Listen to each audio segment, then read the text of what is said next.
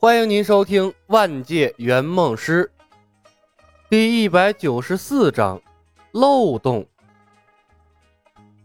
李牧笑吟吟的看着聂风：“你应该能想到的。”聂风艰难的咽了口唾沫：“李兄，人命关天，这个事开不得玩笑啊。”李牧摇摇头。曾经，泥菩萨给雄霸有一副批言，你知道是什么吗？聂风皱眉：“金鳞本非池中物，一遇风云变化龙。”对呀，李牧说道：“这是泥菩萨对雄霸上半生的批言，其中的风和云就是指你聂风和步惊云。十年中，你们两个替他打下了半壁江山，天下会如日中天。”可以说，完全印证了泥菩萨对他的命格批言。聂风沉默了片刻，问道：“这么说，师傅找泥菩萨是为了批他后半生的命运？”正解。李牧打了个响指：“你想不想知道泥菩萨对雄霸后半生的批言是什么？”聂风疑惑地问道：“大师兄和云师兄去寻找泥菩萨，还没有回来。”李兄，我差点忘了，你们是天机门的人，同样洞悉天机，不用泥菩萨，你们也知道师傅后半生的命格。李牧摇摇头，我知道，但我还是想你亲眼去看，亲眼看到的才是事实。聂风看了眼李牧，忽然想起了路过清凉寺时李牧的反常表现，他迟疑了片刻，这才问道：“李兄。”泥菩萨关于师傅后半生命运的批言，和孔慈、云师兄他们的命运有关。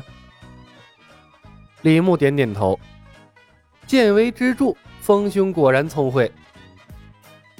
聂风继续问道：“李兄，那你们来天下会，可是跟左师兄的命格有关？”他虽然善良，但并不愚蠢。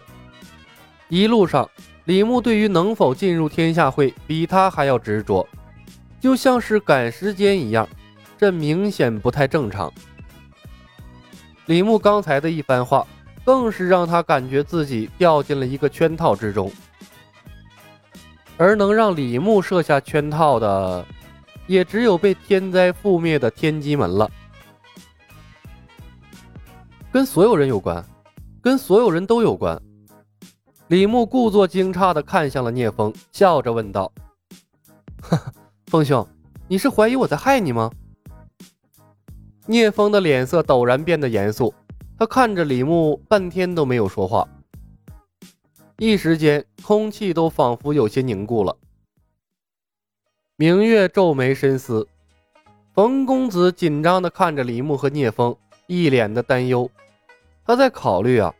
万一两人动起手，要不要开共舞啊？李牧忽然笑了：“聂风，你不用怀疑我，验证起来很简单的。我估摸着步惊云和秦霜也快回来了，他们是空手而归的，没有带回来泥菩萨。但是你信不信，雄霸却得到了他后半生的批言。”李牧话中的信息量很大，聂风再一次呆住了。就在这说话的功夫，脚步声从门外传来。与此同时，秦霜包含喜悦的声音由远及近传来：“风师弟，听说你从无双城带回来一个弟妹，择日便要成婚。愚兄先行过来给你道贺，顺便呀，先来看看明月姑娘。”片刻，秦霜的身影出现在门口，他笑吟吟地向屋内看来，最后目光定格在明月脸上。这位一定是明月姑娘了，我是风的大师兄秦霜，刚从外面执行公务回来，听说了你们的好事。聂风的心思早已经不在婚礼上了，他毫不犹豫地打断了秦霜，问道：“师兄，你们可曾把泥菩萨找来？”秦霜摇摇头，叹息一声：“哎，别提了，我和云师弟本已经找到了泥菩萨，谁料这回程途中……”被一个武功奇高的蒙面人给泥菩萨劫走了。那蒙面人武功非常高，竟像是看穿了天双拳和排云掌似的。我和云师弟对他束手无策。聂风听到这话啊，脑瓜子是嗡嗡的。秦霜后面说的什么，聂风一句话都没听到。他的手掌现在微微颤抖。中了，全都中了。半途劫走了泥菩萨，又对天双拳和排云掌了如指掌的，除了他们的师傅，还能有谁？秦霜发觉了聂风的不对劲儿，关切地问：“风师弟，你怎么了？”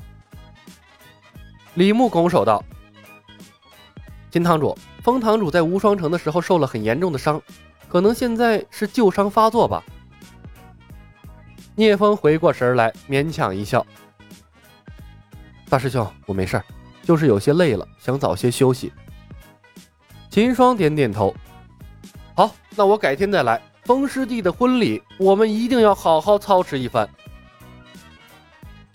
聂风拱手，多谢双师兄。送走秦霜，聂风对李牧再无怀疑，他的脸色前所未有的冷峻。李兄，不要卖关子了，告诉风，究竟要发生什么事儿？我不希望身边的任何一个人受到伤害。李牧看着聂风。把步惊云找来，前因后果咱们一起说。我可不想再说第二遍了。好，聂风果断起身，闪身离开。聂风走后，冯公子凑了过来，怯怯的问：“师兄，咱们又要推 BOSS 了？”“